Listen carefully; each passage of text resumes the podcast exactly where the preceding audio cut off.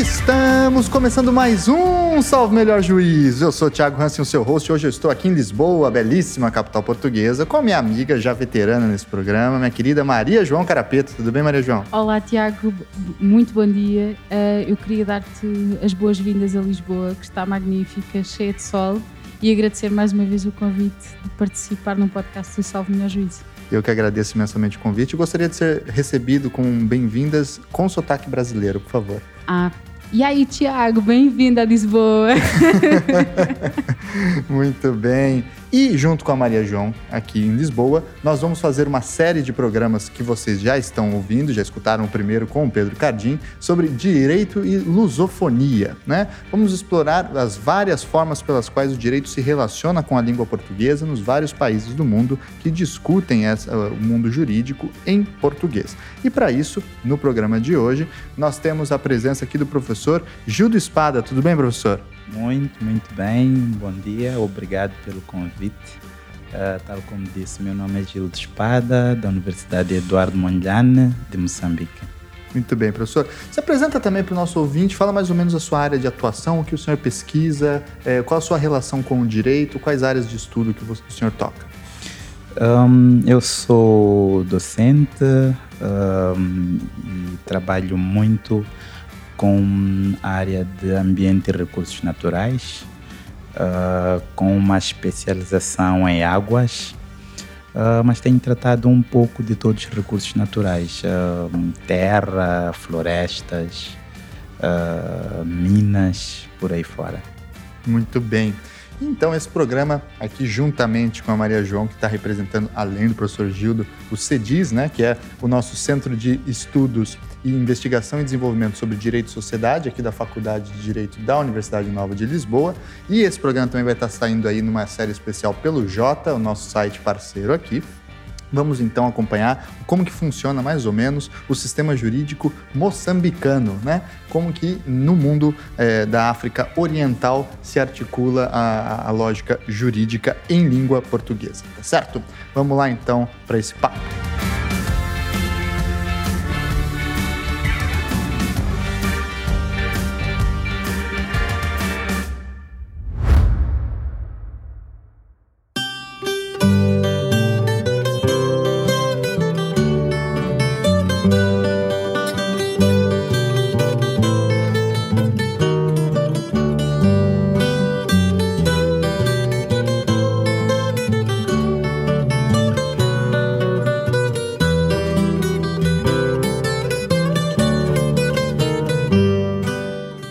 Então, pessoal, para essa série de programas sobre direito em língua portuguesa em outros países, nós vamos ter algumas perguntas padrões que vão ser repetidas para todos, né? Para a gente justamente ter um parâmetro de comparação do funcionamento dos sistemas jurídicos dos vários países lusófonos.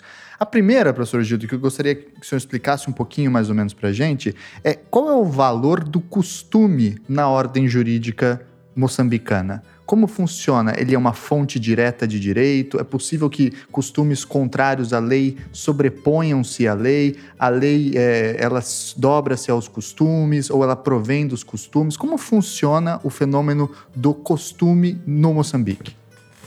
Um, em Moçambique, o costume é uma fonte imediata do direito. Um, nós temos duas fontes imediatas do direito: temos a lei que é a primeira, portanto, fonte, e temos também o costume, que é reconhecido nos termos da Constituição da República de Moçambique de 2004. Um, o que a Constituição prevê é que são reconhecidos todos os costumes desde que não contrariem a própria Constituição. Então, o que é que isto significa? Significa que o costume em si será sempre aplicável, uh, tendo em conta o modo de vivendi uh, das comunidades, mas que as práticas costumeiras e o direito dele inerente só é reconhecido na medida em que não contrarie a Constituição da República. E não contrariar a Constituição da República deve ser entendido, neste caso, como sendo todas as normas que estejam de acordo, de acordo não só com a própria Constituição, mas também com as demais leis formais que o país tem, porque parte de princípio que temos a lei suprema, a lei mãe, que é a própria lei constitucional, mas que abaixo dela depois temos diversas outras uh, fontes normativas, incluindo as leis, os decretos-lei, uh, os decretos e todas as outras fontes normativas que o país tem. Então, uh, nós temos uma sociedade e talvez seja necessário explicar por que é que a nossa Constituição aceita o costume, o costume como fonte do direito. Nós temos uma sociedade, infelizmente, na qual somente perto de 10% dos problemas jurídicos que o país tem é que são solucionados pela via formal, isto é, pela via dos tribunais. Uh, por várias razões. Primeiro, porque nós temos uh, muito poucos tribunais, no sentido de o país é vasto, para ter uma ideia, Moçambique tem sete vezes e meia o tamanho de Portugal, portanto é um país muito grande, uhum. está dividido em dez províncias e as províncias estão divididas em distritos.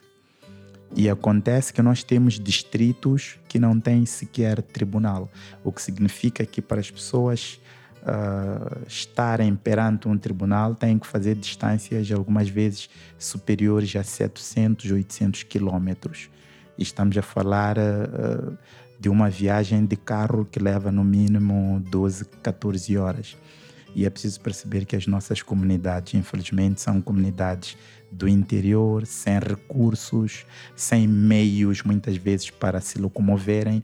Aliás, nem estradas existem muitas vezes para chegar ao tribunal, uh, para não dizer uh, os valores que são necessários para que as pessoas possam, de facto, dirigir-se ao tribunal. Esta é uma das razões. Outras razões têm a ver com o facto de as pessoas, algumas vezes, nem saberem que existe uma figura que se chama tribunal, desconhecem. Uh, quando sabem, não têm meios para chegar lá, uh, para locomoverem-se, não têm meios para pagarem um advogado.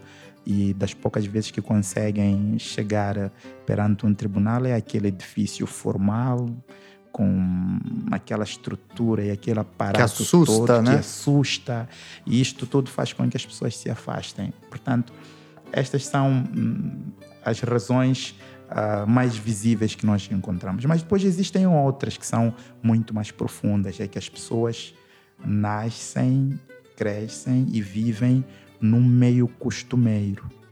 Ou seja, os próprios litígios, as pessoas criam dentro das próprias comunidades maneira de resolver os, os, os litígios que podem surgir da convivência social. Exatamente. E, e professor, eh, consegue dar, é despertou-nos muita curiosidade relativamente a estas questões costumeiras e, e, que, são, e que são fruto da própria cultura e também de, das questões geográficas e, e do acesso à justiça. Fale-nos um, um, um bocadinho sobre, sobre a questão costumeira, de como é que isto funciona na, na, resolução de litígios, porque acho que o público vai gostar muito. Em que tipos de, de casos tradicionalmente uhum. ficam legados aos costumes? Questões de família, por exemplo, de propriedades? E o que, que é aquilo que tradicionalmente vai aos tribunais?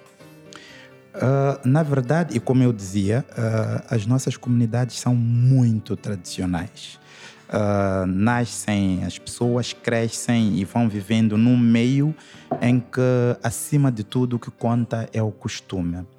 Uh, o respeito que as pessoas têm pelas suas tradições, o respeito que as pessoas têm pelas suas estruturas, no sentido uh, de dirigentes comunitários, líderes e dirigentes comunitários por aí fora. E como é que tudo isto funciona? Uh, geralmente nós temos uh, aquilo que nós chamamos regulados. Temos uma figura que se chama régulo, que é uma espécie de líder comunitário que tem uh, o poder não só de dirigir a vida da comunidade, mas também de exercer o papel de juiz, muitas vezes. Ele é que determina quais são, em caso de dúvida, as regras que devem prevalecer e como é que estas regras devem ser sancionadas em caso de violação, por um lado. Mas os régulos não são, portanto, os únicos que exercem este papel. Nós temos uma espécie de líder comunitário abaixo do régulo, uh, que também tem o papel de exercer um certo controle sobre as comunidades. Todas as infrações que ocorrem, a forma como estas infrações devem ser denunciadas, a implementação das sanções que possam ser tomadas, por aí fora. Por outro lado, ainda nós temos os curandeiros, uh, que são outra forma de resolução de litígios, porque algumas vezes uh, os problemas vão para além da compreensão normal uh, do cidadão. Há aquela mística, aquela crença no divino, no sobrenatural, e sempre que a questão seja delicada, esteja para além da capacidade do líder tradicional, neste caso o régulo ou o líder comunitário, de perceber a questão, procura-se pelo curandeiro, que, com base nos critérios que só ele conhece, determina se há um culpado, quem é o culpado e como é que este culpado deve ser eh, punido. E as pessoas acreditam nestes sistemas Sim. de resolução de justiça e são de facto eficazes. E trazem equilíbrio. Trazem equilíbrio e é uma virtude da nossa Constituição aceitar estas formas de resolução de litígio, porque reconhecidamente a justiça não chega a todos os cidadãos. Ou seja, há uma oficialização do pluralismo jurídico dentro da lógica moçambicana. Esta é que é a expressão correta, pluralismo jurídico. Nós somos uh, uma sociedade juridicamente plural, na qual se reconhecem todas as formas de litígio que as comunidades uh, apliquem. Uh, e é interessante notar que naturalmente, uh, muitas vezes estas formas de resolução do conflito contrariam aquilo que é o sistema formal de justiça, aquilo que é a lógica da aplicação do direito. E é neste momento em que muitas vezes acontece um crivo, é que se nós temos um problema que é resolvido a nível local, por via do pluralismo jurídico, tendo em conta uh, os hábitos e o costume da comunidade local, se dentro uh, desta comunidade, havendo uma decisão que seja desfavorável para um cidadão e este, inconformado, dirige-se à justiça oficial, neste caso a um tribunal formal, o tribunal anula a decisão do tribunal local e faz uma nova justiça. E é engraçado, é interessante notar que isto acaba sendo uma das razões também que leva a que as pessoas não acreditem na justiça formal. Deve gerar uma série de conflitos, né? Gera muitos conflitos. E esta é uma das razões pelas quais as comunidades preferem manter-se fiéis ao, ao, seu próprio sistema de resolução de litígios. Como se diz no Brasil, roupa suja se lava em casa. Aí está. Aí está. Porque as pessoas, as comunidades sentem-se incompreendidas e muitas vezes uh, não conseguem perceber como é que aquele juiz que ali está, que é um jovem de 25 anos, está a tomar decisões sobre questões tão sensíveis que a nível da comunidade só pode ser tomada por pessoas que estejam acima de 75 anos. Porque existem também estes critérios. E isto faz muita confusão às comunidades locais e acabam muitas vezes olhando com muita desconfiança ao sistema formal de justiça. Ou seja, o acesso à justiça formal às vezes pode ser um recurso de alguém que uh, não se conforma com a decisão local, não é? Um, mas falou-me que o acesso uh, pelas razões geográficas pode ser muito condicionado para que, para que as pessoas lá cheguem. Mas é caro o acesso à justiça? É caro, sim. Não existe nenhum sistema de justiça gratuita? Infelizmente, não. Uma espécie de apoio judiciário não existe? Na verdade, a lei prevê uh, um sistema uh, de isenção de custas judiciais para pessoas que consigam provar que são carentes, para pessoas que consigam provar que são pobres, que não têm rendimentos e não têm como pagar um advogado.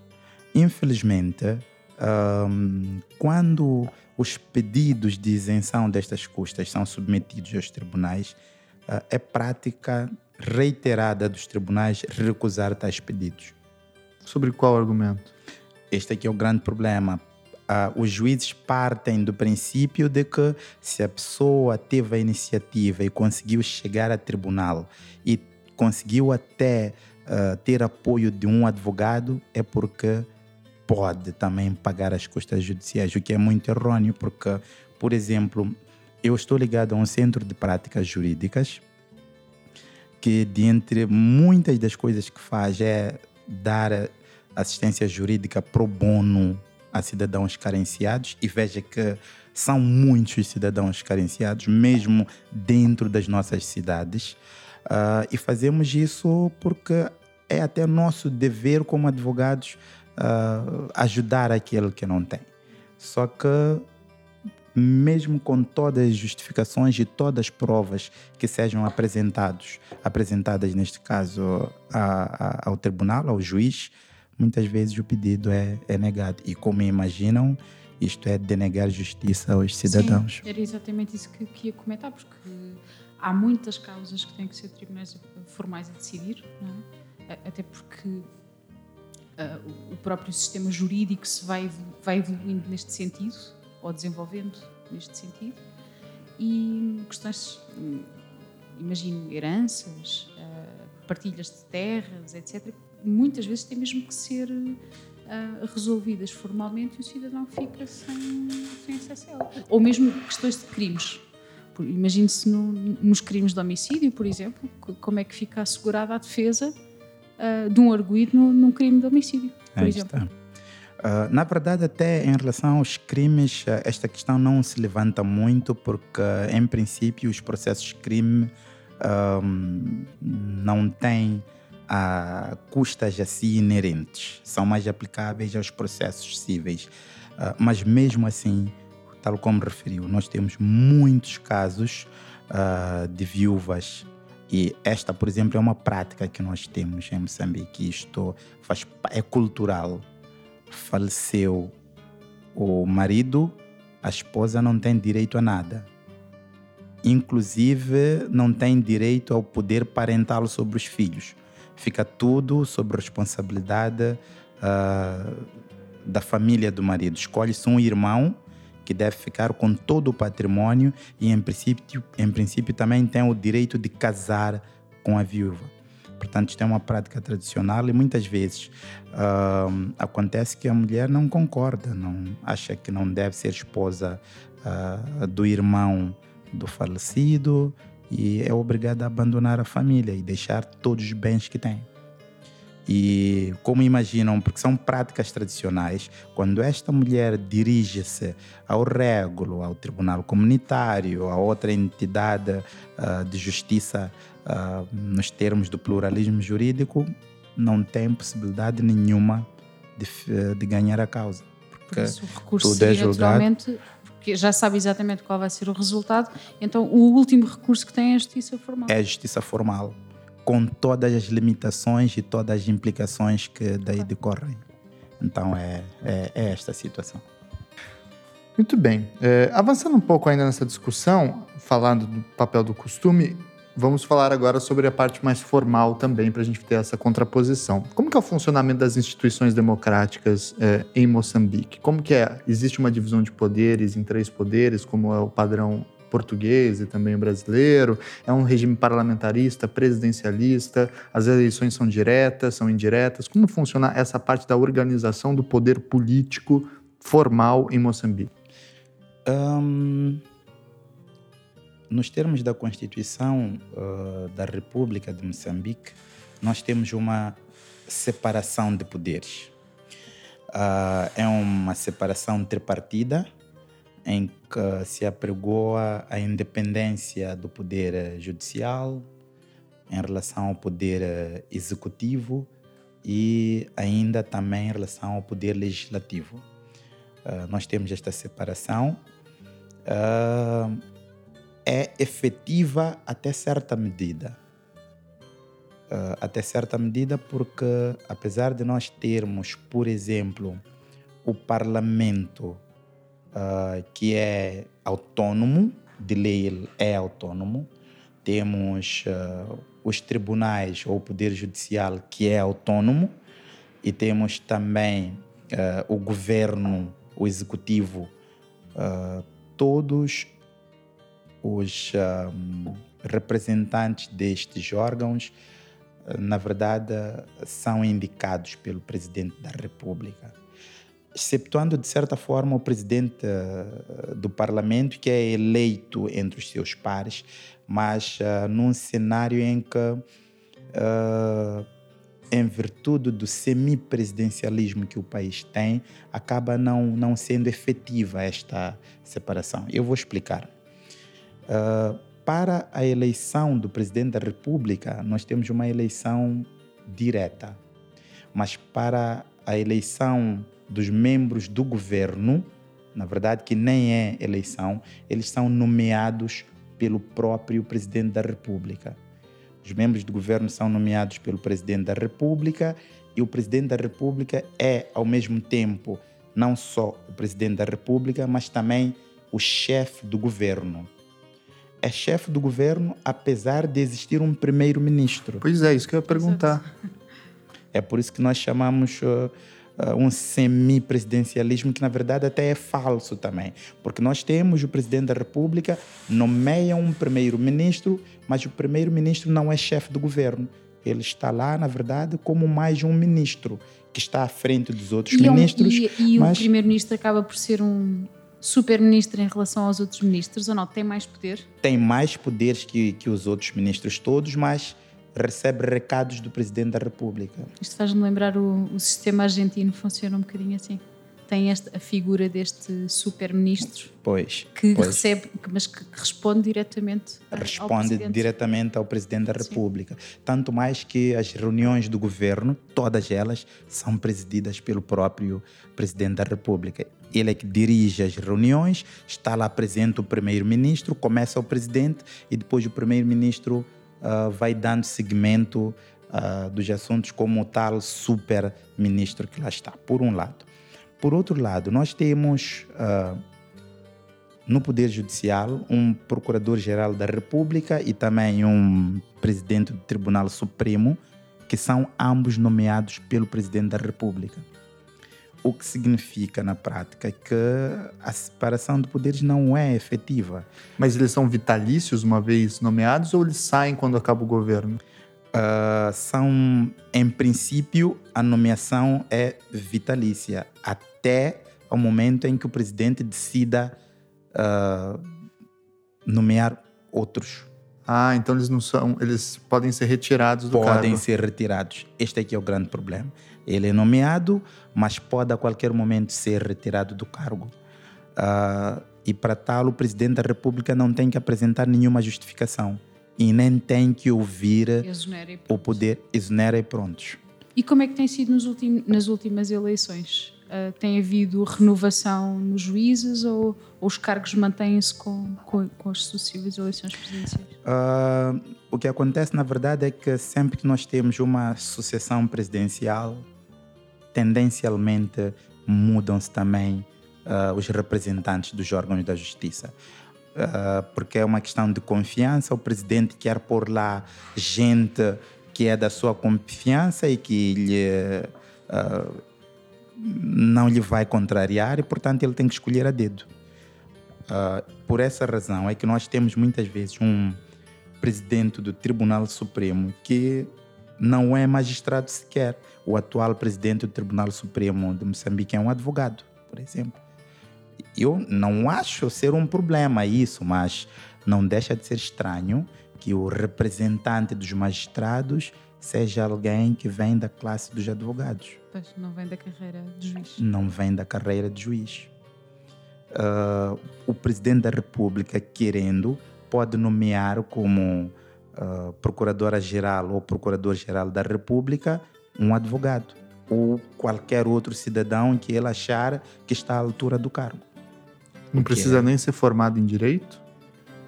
Ser ou tem os requisitos? Direito, tem, tem alguns requisitos, sim. Um, mas não há nenhuma norma que indique claramente que a pessoa deve ser formada em direito.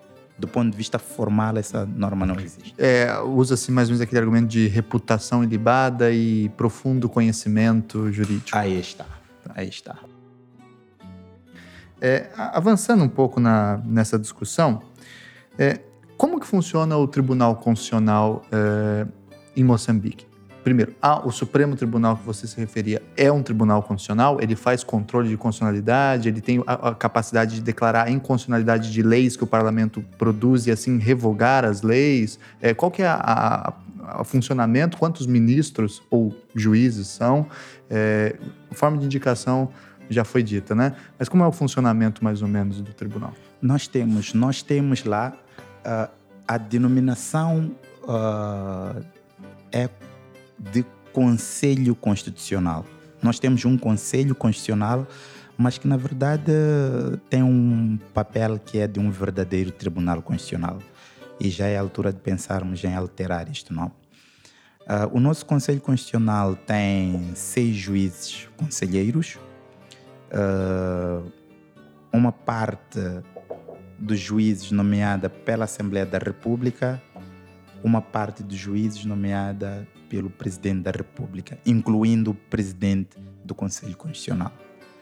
Um, é um verdadeiro tribunal uh, e faz o controle da constitucionalidade concreta dos atos. Tá. Faz Porque... julgamento de mérito, ou seja, avalia mérito ou, ou, ou normas só? Avalia normas e mérito. Mérito. Normas e mérito.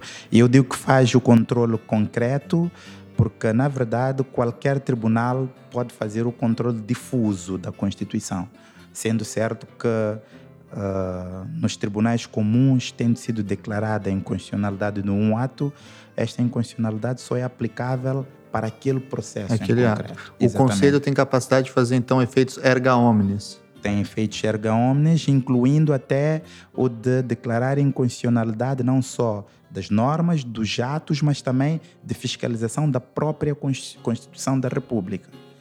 E sempre que o Conselho Constitucional uh, se posiciona, uh, portanto, por este valor erga omnes que a decisão tem, temos mudanças a nível da nossa Constituição e do nosso ordenamento jurídico. E o, o, Conselho Constitucional em Moçambique, ele é respeitado ou por vezes o parlamento tenta reduzir as suas forças? Eu falo isso porque no Brasil a gente passa por uma turbulência muito grande nesse sentido, né? Sim. Então é interessante entender como que é o, o, papel político também do Conselho Constitucional. Ele é submisso ao executivo, ele tem uma independência, é, ele entra em choque com o parlamento. Como que é essa, esse andar do, do Conselho?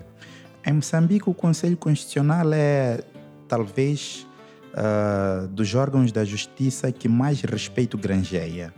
Entretanto, uh, é visto como guardião da Constituição. É visto como um guardião da Constituição, uh, mas, como não deixaria de ser, há sempre uma suspeição, porque algumas vezes, em face da forma como ele é composto, da indicação dos membros do próprio Conselho Constitucional e principalmente da nomeação do presidente do Conselho Constitucional pelo presidente da República, muitas vezes uh, surgem questões, são tomadas decisões que uh, criam alguma suspeita por causa da ligação íntima que existe, portanto, entre os membros, entre os juízes conselheiros, que é assim como nós chamamos os juízes do Conselho Constitucional, uh, e a sua relação que tem do ponto de vista político com uh, o, o, governo que esteja, portanto, uh, em dia. Mas é, é, é, é, um órgão respeitado, tem tomado muito boas decisões, tecnicamente corretas, e, tal como eu dizia, é talvez o mais respeitado órgão de justiça de Moçambique. E como é que é feito o acesso ao Conselho Constitucional? Este é outro grande problema que nós temos. Uh, o cidadão, para aceder ao Conselho Constitucional, deve, na sua petição, juntar um mínimo de duas mil assinaturas. É, duas mil assinaturas.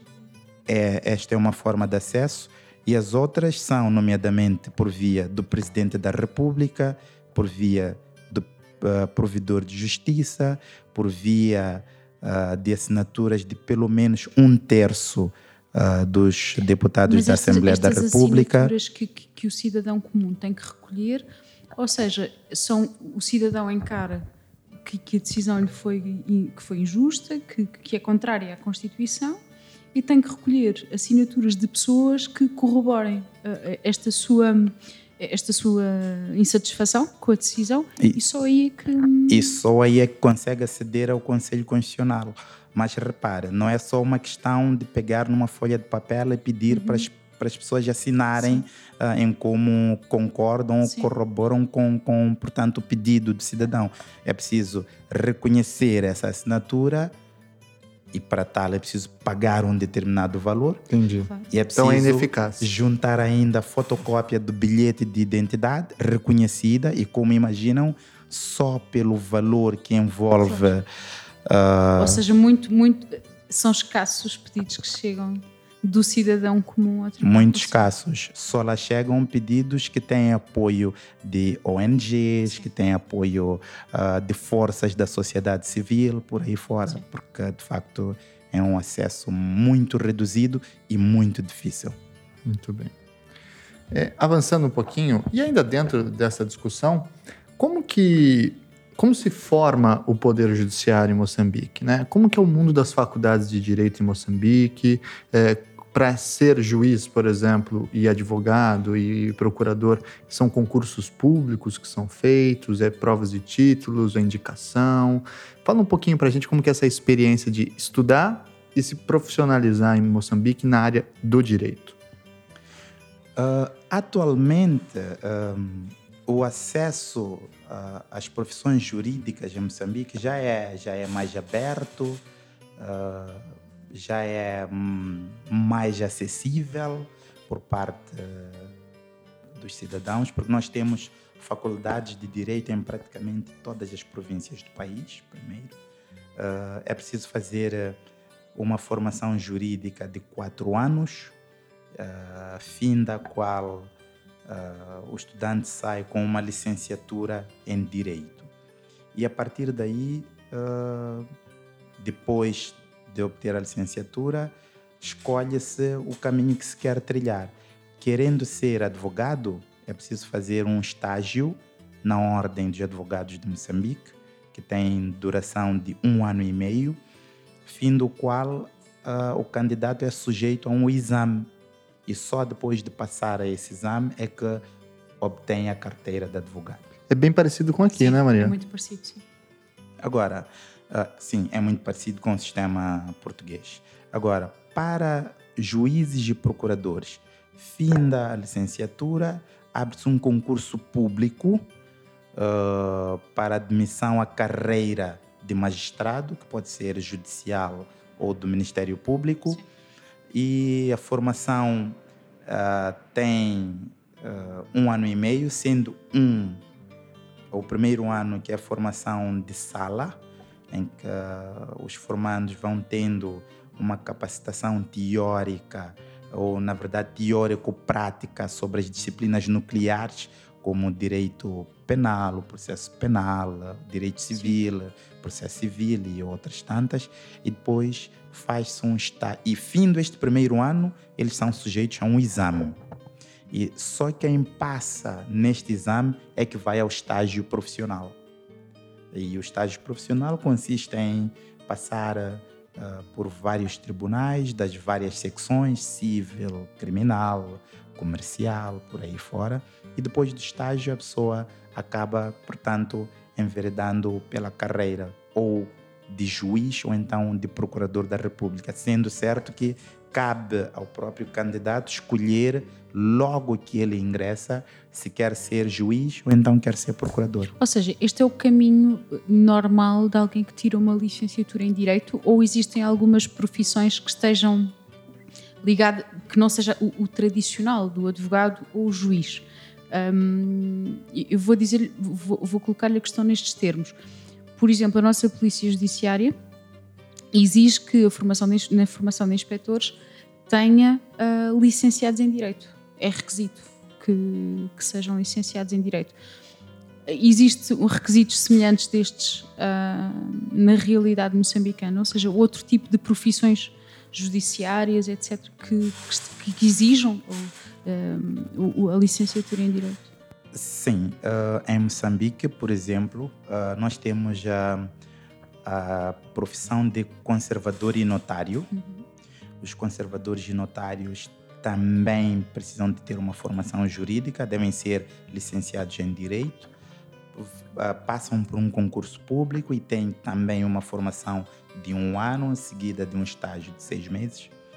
Temos também, agora está a ser introduzida uh, a figura, uh, uma espécie de solicitador, que na verdade uh, faz o papel de advogado, mas virado mesmo para o atendimento a pessoas carenciadas que não têm como pagar um advogado. É o defensor público o no Brasil. O defensor público no Brasil, exatamente. Uh, ultimamente, durante muito tempo, havia uma exigência uh, que para ser inspetor da polícia, por exemplo, uh, não inspetor, diretor nacional a nível da investigação criminal, porque nós temos vários. Era preciso também que se tivesse uma licenciatura em direito, mas nós agora temos uma academia de ciências policiais. E que já dá um grau que dá um grau de licenciatura e isto já permite que para a carreira policial não seja necessariamente e obrigatório. Segue uma licenciatura já especializada. Já especializada para efeitos daquela, daquela profissão. E professor, sendo alguém que vem uh, da investigação, como é que é fazer investigação em Moçambique? Como é que é, uh, já falámos dos licenciados, falando um bocadinho dos mestres, mas mais para a investigação. O que é que se investiga no direito em Moçambique? Uh, se tem investigação financiada? O que é, que é investigar em direito em Moçambique? Olha, hum, Infelizmente, nós não temos aquela investigação que seria de desejar em Moçambique. Temos instituições, uh, temos um direito local que precisa de ser conhecido, precisa de ser divulgado, precisa de ser estudado e precisa de ser aprofundado.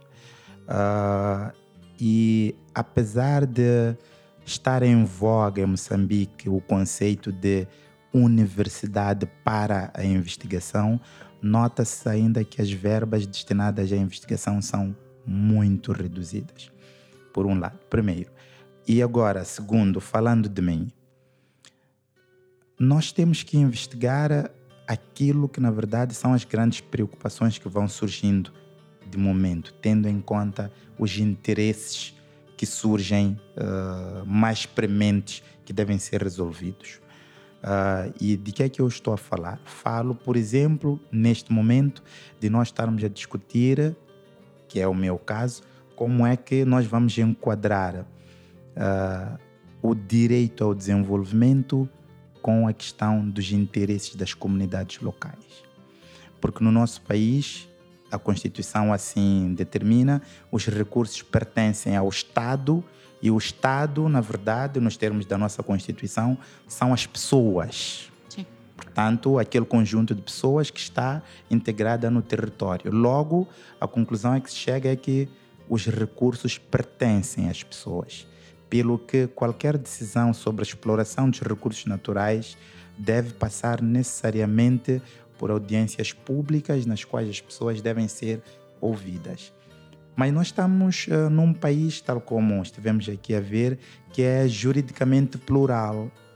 Um país em que as pessoas uh, têm um nível de formação escolar muito reduzida e ao mesmo tempo têm uma palavra a dizer e devem pronunciar-se sobre coisas, primeiro, que desconhecem, segundo, que sempre que se pronunciam dão uma perspectiva muito local ao que deve ser feito e é preciso tentar conciliar os interesses macro a nível do Estado e aquilo que são os interesses das comunidades locais. E infelizmente o que nós assistimos muitas vezes é um desrespeito àquilo que é a lei no sentido de ouvir as comunidades locais e respeitar estas comunidades locais, porque sempre que estejamos perante uma situação em que as comunidades não concordam com determinado uh, projeto, com determinada proposta, em princípio, essa proposta, esse projeto não deve avançar, porque põe em causa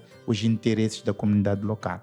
E muitas vezes surge este conflito, que é na verdade aparente, entre a necessidade do desenvolvimento e a preservação dos interesses das comunidades e até dos recursos que, na verdade, pertencem a estas comunidades. Claro. E, essa, e, esta é uma das áreas que, que tem criado muito interesse em mim, eu tenho estudado, uh, tenho algumas coisas escritas sobre isto, porque uh, o país precisa, de facto, é preciso perceber qual é a dinâmica adequada de desenvolvimento que nós devemos Professor, encontrar. Pegando naquilo que dizia do direito ao desenvolvimento e, e, e, dando uma tónica um bocadinho diferente a esta conversa, vamos falar da igualdade de género, professor. E eu, sendo o elemento feminino desta mesa, obviamente que, que teria que trazer a questão. Professor, como é, qual é o papel da mulher na sociedade jurídica moçambicana? Um, as mulheres têm acesso às profissões jurídicas, têm participação política. Um, Fale-nos um bocadinho sobre, sobre isso, por favor. Um, em Moçambique, nós vamos assistindo a uma melhoria cada dia que passa em relação àquilo que é a igualdade de gênero, ao papel da mulher na sociedade. Uh, ainda escasseiam uh, líderes que sejam mulheres. Uh, temos, por exemplo, a nossa Procuradora-Geral da República, que é uma mulher. Temos a Presidente do Parlamento, que é também uma mulher. Temos no nosso governo, uh, de entre os cerca de 18 ministros, temos para aí cinco ou seis que são mulheres, perto de um terço. Uh, temos no nosso parlamento um número considerado de mulheres de entre os 250 parlamentares, temos lá no mínimo entre 40 e 60 mulheres, agora não me ocorre o número uh, certo. Uh, e é muito normal encontrar uma juíza, encontrar uma advogada, pleitear. Isto começa a ser uh, muitíssimo normal, cada vez mais frequente. Mas ainda estamos longe do ideal. E mulheres doutoradas em Direito? Uh, mulheres doutoradas em Direito, temos pelo menos uma. Sendo certo que os doutorados em Direito em Moçambique são muito poucos. Eu acredito que não sejamos uh, mais de oito ou dez. Somos muito poucos e já é muito bom que haja pelo menos uma. Uh, e eu sei que de entre os que estão neste momento a fazer o doutoramento, há pelo menos uh, três. Há pelo menos três.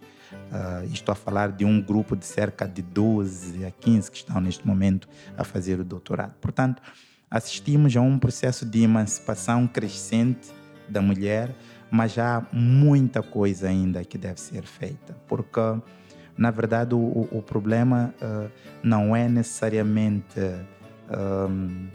de topo para baixo, isto é, não é uma questão de termos licenciadas em direito, mas é, acima de tudo, a visão que se deve ter da base para o topo. Sim, porque o acesso às oportunidades existe. Aí está. É?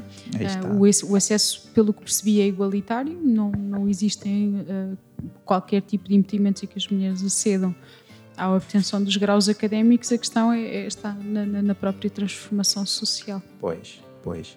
E, e, e, é interessante notar que hoje nós temos mais mulheres nas faculdades, temos uh, mais mulheres na advocacia, temos mais mulheres na magistratura.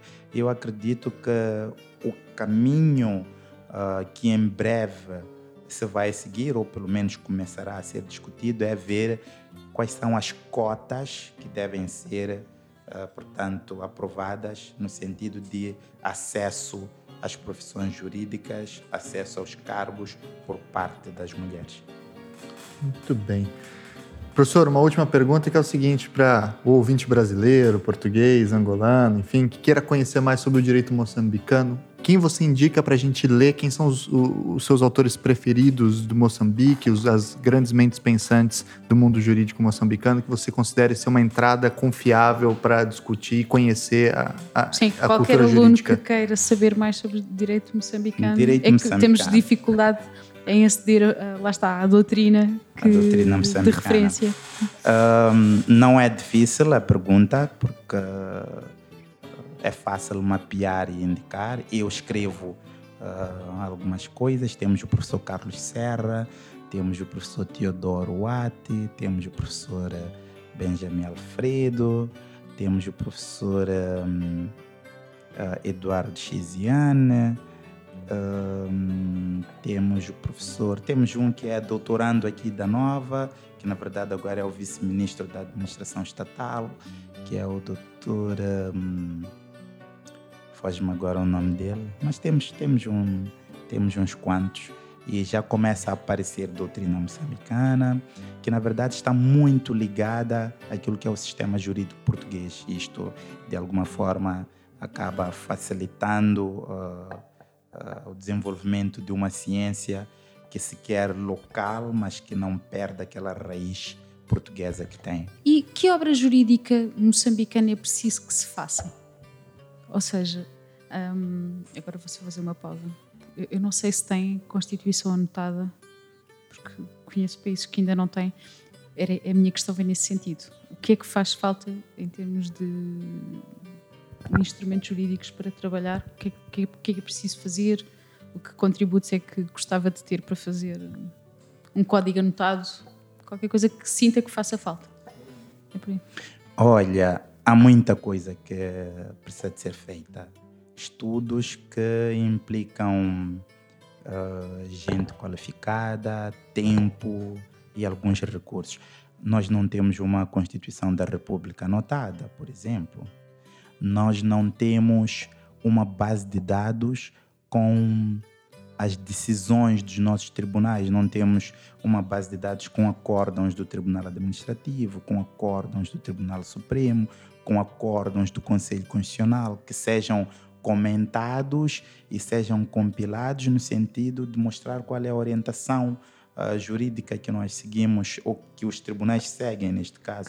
Nós não temos, sendo certo que o costume, pela sua natureza, é não escrito, Portanto, as regras costumeiras são sempre orais e vão sendo transmitidas de pai para filho, por aí fora, mas já é a altura de fazer um certo mapeamento dos costumes existentes, a forma como eles são aplicados, a forma de tomada de decisão em relação a esses costumes. Uma etnografia Uma jurídica. etnografia jurídica. Não temos estudos dessa E natureza têm todas as condições para os ter. temos, aí está. E, repara, nós temos uma, uma sociedade em que as comunidades locais vivem eminentemente do acesso que têm aos recursos naturais. E os critérios de acesso aos recursos naturais, o modo de resolução de conflitos, etc., etc., variam de região para região. E é preciso encontrar uma forma de conhecer estas práticas locais, porque muitas vezes quando o conflito ah, chega ao fórum formal, digamos assim, os juízes não sabem como, como aplicar a lei. E muitas vezes o que fazem é simplesmente contrariar a norma costumeira, decidir com base na lei, porque a Constituição assim permite. Mas eles têm consciência que a decisão que está a ser tomada não é a mais correta e é somente a ideal, na falta de melhor solução. Agora, é preciso estudar estas ah, possíveis. Uhum. Muito bem, eu queria agradecer imensamente minha amiga Maria João Carapeto e, é claro, o professor Gildo Espada pela brilhante aula e discussão aqui que aqueceu minha mente, minha E a criatividade, minha, minha e curiosidade. a minha, eu estava aqui a roer-me toda para fazer perguntas porque estou encantada. Foi, abriu-se toda um, uma nova perspectiva, de tanta coisa que eu não conhecia e estudamos tanto e tantas coisas e de repente Exatamente. abrem-se portas novas de investigação inacreditáveis. Muito bem, então. Agradecendo novamente, vamos dar o tchau para o nosso ouvinte no 3. 1, 2, 3 e. tchau, tchau. tchau. tchau.